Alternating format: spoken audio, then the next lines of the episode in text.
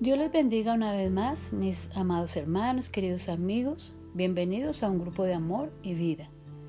Hoy eh, vamos a estudiar la lección número 16 de la serie 3, Su Espíritu está en mí.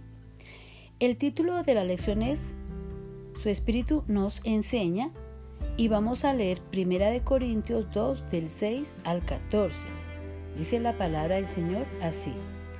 Sin embargo, Hablamos sabiduría entre los que han alcanzado madurez, y sabiduría no de este siglo, ni de los príncipes de este siglo que perecen, mas hablamos sabiduría de Dios en misterio, la sabiduría oculta, la cual Dios predestinó ante los siglos para nuestra gloria, la que ninguno de los príncipes de este siglo conoció, porque si la hubiera conocido, nunca habrían crucificado al Señor de gloria.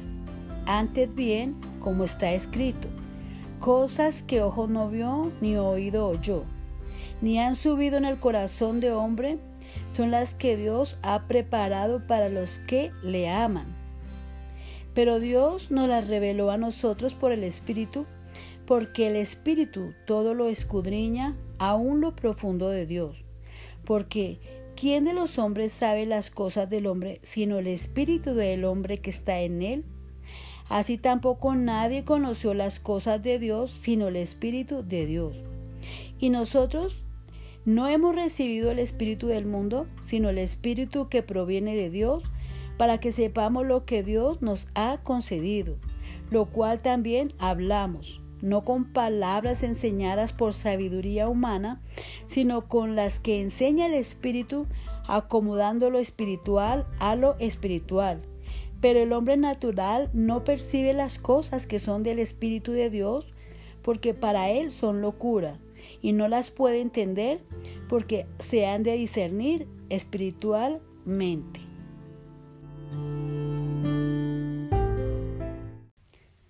Cuando el apóstol nos habla de la sabiduría de este siglo, quiere decir la sabiduría del mundo o la sabiduría humana. Y hay una gran diferencia entre la sabiduría humana y la sabiduría que viene de lo alto. Voy a leer Santiago 3 del 15 al 17. Porque esta sabiduría no es la que desciende de lo alto, sino terrenal, animal y diabólica porque donde hay celos y contención, allí hay perturbación y toda obra perversa. O sea, esa es la sabiduría humana. Pero la sabiduría que es de lo alto es primeramente pura, después pacífica, amable, benigna, llena de misericordia y de buenos frutos, sin incertidumbre ni hipocresía. Cuando no hay discernimiento de la palabra de Dios, fácilmente se confunde el humanismo con el cristianismo, la verdad con el error, la adoración con el fuego extraño. El humanismo exalta los atributos del hombre. Tú puedes, eres un guerrero, Dios te trajo para grandes cosas, eres un campeón. Dios cumplirá tus sueños. Tú lograrás todo lo que te propongas, porque todo lo puedes en Cristo que te fortalece. Sacando ese texto de contexto que les aconsejo, por favor, lean el capítulo completo de Filipenses 4 para que se den cuenta qué realmente es lo que eh, dice cuando todo lo puedes en Cristo que te fortalece. Y así ejerciten su mente para que alcancen madurez en el discernimiento de la palabra del Señor. Eh, entonces, ¿qué es el cristianismo? El cristianismo es el conocimiento de Cristo, de quién es Él, de su obra redentora, de sus atributos, de su obediencia, por la cual nos presentó justos ante el Padre, cuando por obediencia fue a la muerte, a la muerte de cruz. Entonces es la obediencia de Cristo la que agrada al Padre, no nuestra obediencia. No es lo que nosotros hagamos porque nosotros no podemos hacer nada. Todo lo que hagamos está contaminado de pecado. Pero al Cristo, en obediencia, haber ido a la cruz del Calvario y presentarnos justos ante el Padre y haber cumplido todo lo que el Padre mandaba y darnos fe para creer en Él entonces, esta obediencia es la que agrada al Padre y nosotros por fe obedecemos a los mandamientos del Señor. Pero para eso se necesita tener sabiduría, conocimiento, diferenciar entre la verdad y el error, Y para diferenciar entre el cristianismo y el humanismo, es el Espíritu Santo el que nos enseña en estas áreas donde tenemos eh, debilidad, que precisamente es el propósito de la lección. Identificar las áreas en las que el creyente es enseñado por el Espíritu Santo, al igual que sus beneficios y resultados. Pero primero hagamos unas preguntas de reflexión. ¿Te gusta aprender? ¿Qué y cuáles temas son los de tu interés? En lo espiritual, ¿qué te gustaría saber? ¿Alguna vez has necesitado un buen maestro y no lo has tenido? ¿Qué pensarías si sabes que el mejor maestro te enseña a diario? ¿Cómo te sentirías? ¿Qué le preguntarías? ¿Cuál es el área en la cual requieres aprender? Pues realmente nuestro mejor maestro es Cristo. Y el Señor dice, mi pueblo perece por causa de conocimiento. Entonces, vamos a, a aprender hoy de la palabra del Señor.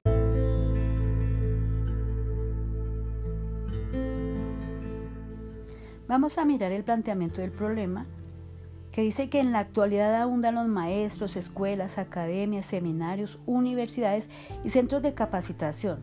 Además, el progreso de los medios de comunicación hace que tengamos a mano una cantidad cada vez mayor de materiales impresos y audiovisuales para aprender temas nuevos.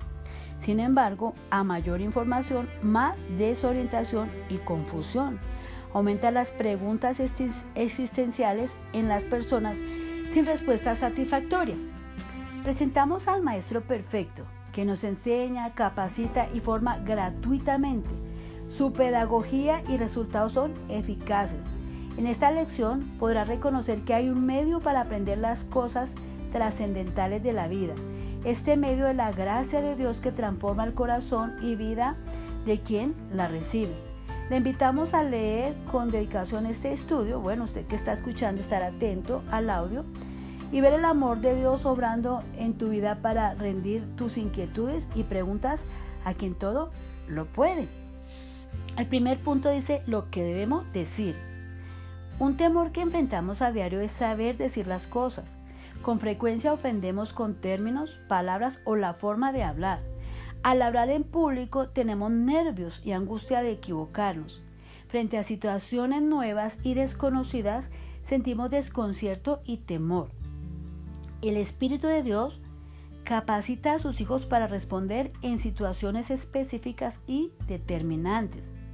Cuando os trajeren a la sinagoga y ante los magistrados y las autoridades, no os preocupéis por cómo o qué habréis de responder o qué habréis de decir, porque el Espíritu Santo os enseñará en la misma hora lo que habéis de decir. Esto lo dice en Lucas 12, 11 al 12. Pero esto no está queriendo decir que cuando usted vaya a predicar la palabra del Señor no se prepare. Hay personas que llegan al púlpito, abren la Biblia y dicen, no, es que el Espíritu me va a decir lo que yo debo decir.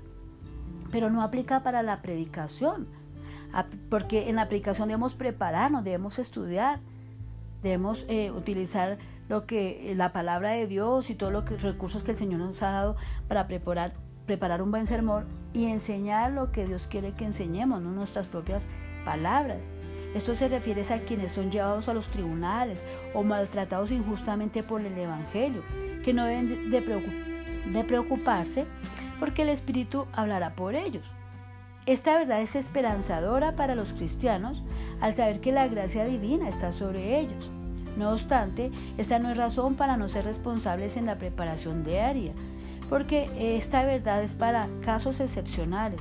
Lo que se hace siempre el Espíritu es capacitarnos por medio de la palabra escrita, sino santificar a Dios el Señor en vuestros corazones y estar siempre preparados para presentar defensa con mansedumbre y reverencia ante todo el que os demande razón de la esperanza que hay en vosotros. Esto lo dice en primera de Pedro 3:15. Además les llena de la sabiduría de lo alto, lo que leíamos al comienzo, para presentar defensa adecuada y con mansedumbre a quien demanda respuesta de la fe que poseemos. Segundo punto, todas las cosas. No solo somos capacitados para responder lo que debemos decir, los creyentes recibimos del Espíritu Santo capacidad y enseña en todas las cosas. Es decir, su formación es integral y dinámica y eficaz. Mas el consolador, el Espíritu Santo, a quien el Padre enviará en mi nombre, Él os enseñará todas las cosas y os recordará todo lo que yo os he dicho. San Juan 14, 26. Maravillosa misión del Espíritu Santo, el consolador, que es, aparte de consolar, nos enseña. Muchas veces por medio del consuelo nos enseña verdades profundas de Dios y la vida. Jesucristo, antes de partir al cielo, prometió enviar a quien continuaría con la labor de enseñanza y formación de su pueblo. Hoy la iglesia de Cristo disfruta de esta hermosa bendición. Somos enseñados en todas las cosas que Jesús nos enseñó. El Espíritu eh, no trae otro evangelio, otra revelación distinta a su enseñanza. La verdad enseñada de Cristo es la misma verdad que enseña el Espíritu Santo. El mensaje es uno solo. Jesús lo presentó eh, con su vida y obra. El Evangelio inaugurado por Cristo, el Señor, el Salvador y Dios, es el que continúa revelando y grabando en el corazón de los salvos el Espíritu Santo. No hay verdades nuevas, místicas o extrabíblicas distintas a las enseñadas por Jesús. El Espíritu está comprometido a enseñar lo que Jesús nos reveló en la Escritura. Además, nos enseña toda la verdad, la recuerda o ratifica.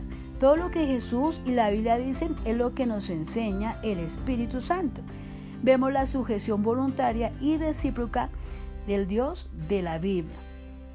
También nos enseña todas las cosas espirituales, que es el tercer punto. La capacitación del Espíritu de Dios tiene que ver con las cosas espirituales. Él enseña las cosas espirituales a sus hijos. Podemos estar confiados y seguros de su misión. Jesús anunció y advirtió su labor trascendental y sabia en nuestro medio. Los creyentes que por la fe esperamos en Jesús somos instruidos por medio del Espíritu Santo en todas las cosas espirituales. En este sentido, toda pregunta espiritual debe hallar respuesta en la enseñanza del Espíritu Santo. El apóstol Pablo dijo, lo cual también hablamos no con palabras enseñadas por sabiduría humana, sino con la que enseña el Espíritu, acomodando lo espiritual a lo espiritual. Pero el hombre natural no percibe las cosas del Espíritu de Dios porque para él son locura y no las puede entender porque se han de discernir espiritualmente. Eso lo leímos ahí en 1 Corintios 2, 13 y 14 y añadió que quienes están en Cristo son instruidos por el Espíritu y, tienen la capacidad mental sobrenatural para comprender las verdades del Evangelio. Dice, mas nosotros tenemos la mente de Cristo, 1 Corintios 2, 16. Por eso es que hay personas, mis amados hermanos y queridos amigos, que no pueden entender cuando se les habla, cuando se les predica la palabra, si el Espíritu Santo no les da ese discernimiento, por más que lean, por más que estudien, por más que hagan todo lo que quieran, jamás podrán entender. Y uno ve muchas iglesias donde hablan tanta cantidad de cosas y aparentemente hay un ambiente espiritual, pero resulta que ni el Espíritu de Dios siquiera está en ellos, porque las cosas que dicen no concuerdan con la palabra de Dios. Por eso tenemos que tener esa sabiduría de lo alto para aprender a diferenciar una cosa de la otra.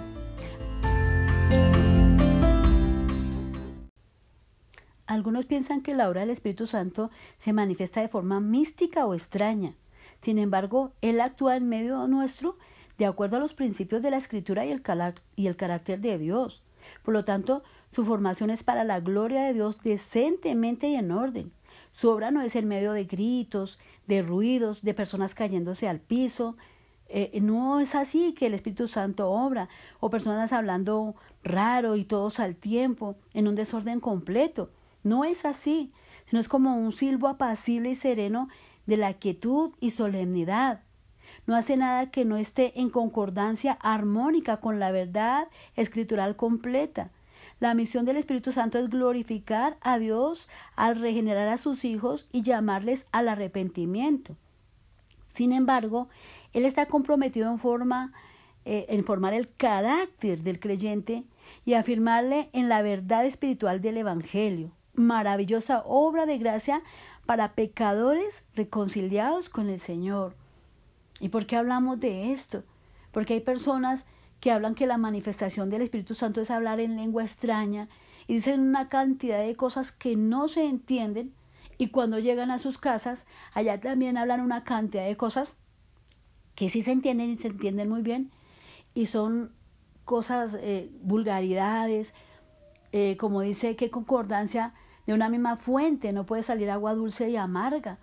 Entonces no se puede hablar, alabar a Dios en un lugar, eh, saltar, gritar y decir que esta es la obra de Dios y que este es el Espíritu Santo y llegar a la casa a tratar a la familia, a los hijos, de una manera como muchas veces se ha visto, porque lo que hace el Espíritu Santo es todo lo contrario.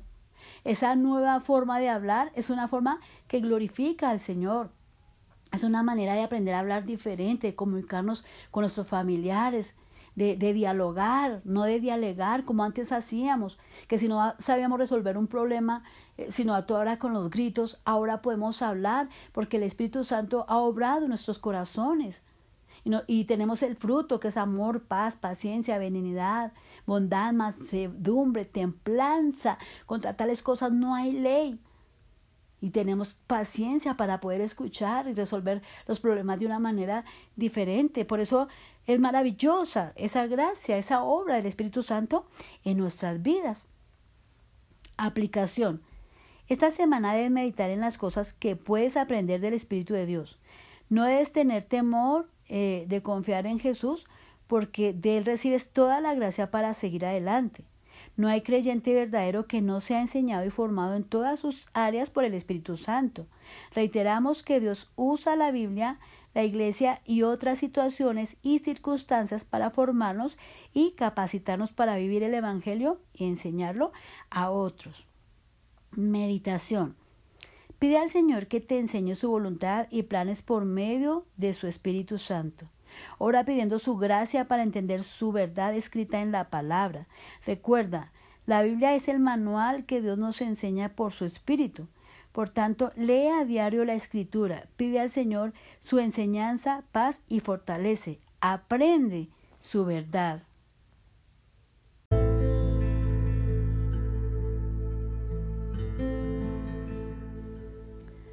Oremos. Bendito Dios, en esta hora, Señor, quiero rogarte una vez más, Padre Santo, para que tú nos des sabiduría, sabiduría de lo alto, Señor. Que tengamos entendimiento, Padre amado. Que aprendamos a comprender tu palabra por medio de la obra del Espíritu Santo en nuestras vidas, Señor. Hay tantas personas que dicen tantas cosas, Señor, y predican un evangelio diferente. Y ese evangelio diferente atrae mucha gente. Muchos están atrapados en aquellos lugares, Señor, porque les están hablando cosas que son sabiduría humana, Señor. Pero nosotros tenemos la sabiduría que viene de lo alto. Queremos escuchar tu palabra, Señor. Queremos ser confrontados con nuestro pecado, Señor. Queremos aprender a darte la gloria. Queremos, como dijo el apóstol eh, Juan, queremos menguar nosotros y que tú crezcas, Señor. Pero hoy en día, Señor, el humanismo está a flor de piel por muchas iglesias. Aflora, Señor. La gente es contenta, que les endulcen los oídos, que les hablen cosas diferentes. Las personas son felices viendo manifestaciones extrañas en sus congregaciones y creyendo que esa es la obra del Espíritu Santo, cuando sabemos que es todo lo contrario, Señor.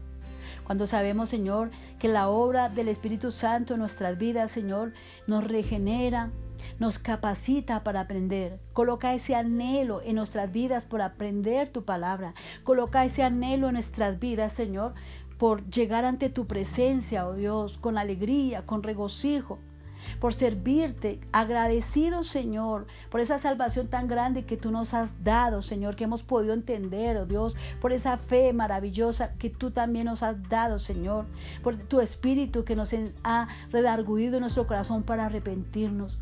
Y llegamos ante tu presencia, Señor, a servir con todo nuestro corazón.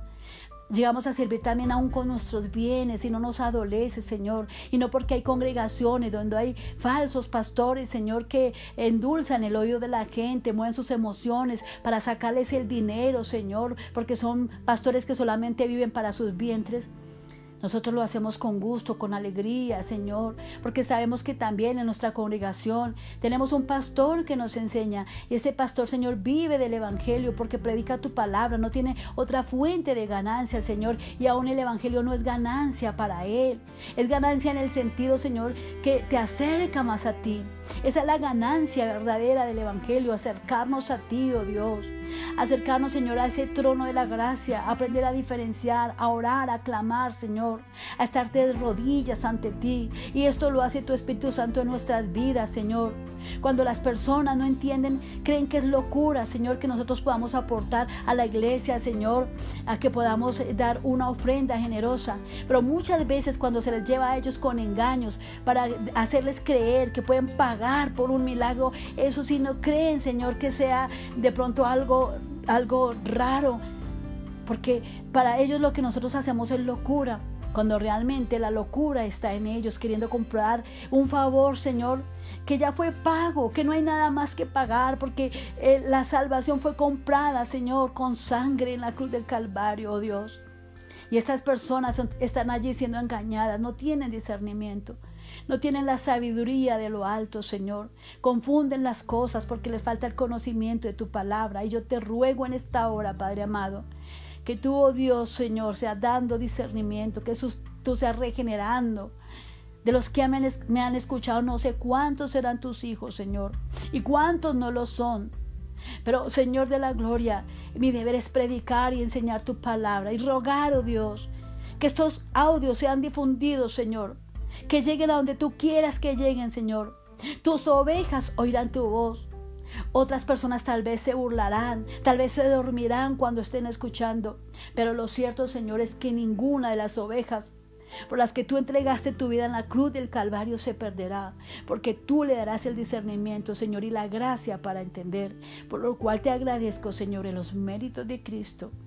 Amén y amén.